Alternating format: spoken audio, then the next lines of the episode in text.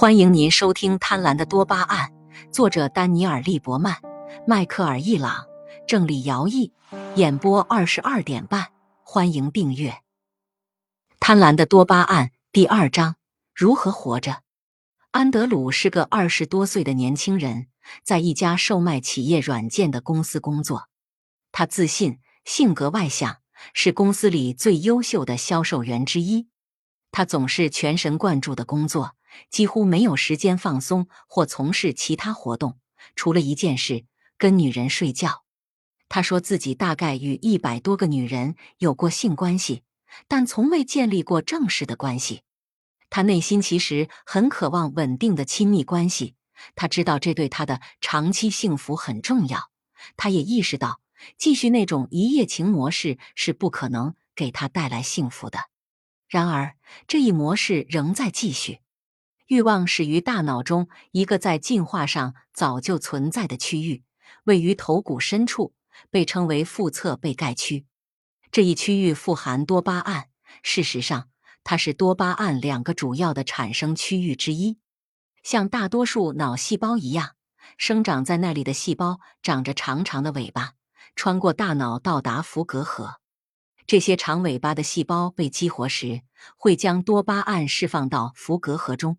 让我们产生做某事的动力，这个回路叫做中脑边缘通路，但我们通常更直白地称之为多巴胺欲望回路。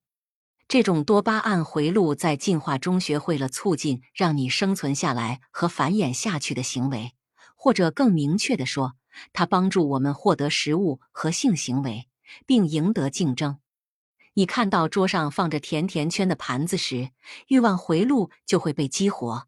这不是因为你需要吃甜甜圈，而是因为从进化或维持生命的角度来看，吃这个东西对你有利。也就是说，在这种情况下，不管你饿不饿，这个回路都会被激活。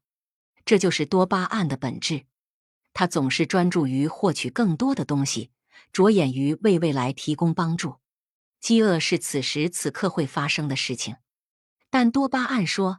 去吃甜甜圈吧，即使你不饿，它会保证你在将来也活得下去。谁知道什么时候还能有食物呢？这对我们的祖先来说意义重大，因为他们大多生活在饥饿的边缘。对于一个生物来说，未来最重要的目标就是活到那个时候。因此，多巴胺系统或多或少的总是想为维持生命尽一份力。它不断搜索环境。寻找新的食物来源、住所、交配机会和其他资源，保证我们的 DNA 脱氧核糖核酸得以延续。他发现了有潜在价值的东西后，就会分泌多巴胺，发送“醒醒、注意”和“这很重要”等信息。他通过创造想要的感觉来传递这一信息，通常是兴奋。这种感觉不是你主动选择的。而是对你所欲之事的反应。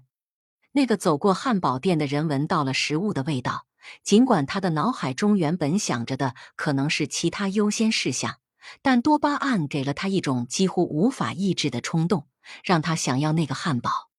尽管关注点不同，但这正是几千年前就在我们大脑中起作用的那套机制。想象一下，一位祖先沿着大草原行走，那是一个天气晴朗的早晨。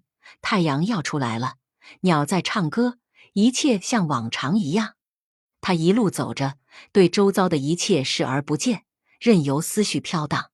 突然，他发现了一丛长满浆果的灌木。他以前见过这些灌木很多次，但他们从未结过浆果。在过去，他的目光总是从这些灌木丛中溜走，思绪飘往别处。但现在，他注意到了它们。他的眼睛在灌木丛中来回扫视，注意力变得更集中了。他不漏掉任何细节，内心涌出无尽的兴奋。未来变得更有把握了，因为深绿色叶子的灌木会结出果实。由多巴胺驱动的欲望回路突然启动，让他开始行动。他会记得这片浆果丛生的地方。从现在起。每当他看到这丛灌木时，大脑就会释放一点多巴胺，他变得更加警觉，并有一种兴奋的感觉，激励他去获得能帮助他生存的东西。浆果，一段重要的记忆就此形成。重要是因为它与生存有关，也因为它是由释放多巴胺触发的。但是，当多巴胺失去控制时，会发生什么呢？听众朋友，本集已播讲完毕，请订阅专辑。下一集我们将讲述为什么我们生活在一个虚幻的世界里，精彩继续，欢迎收听。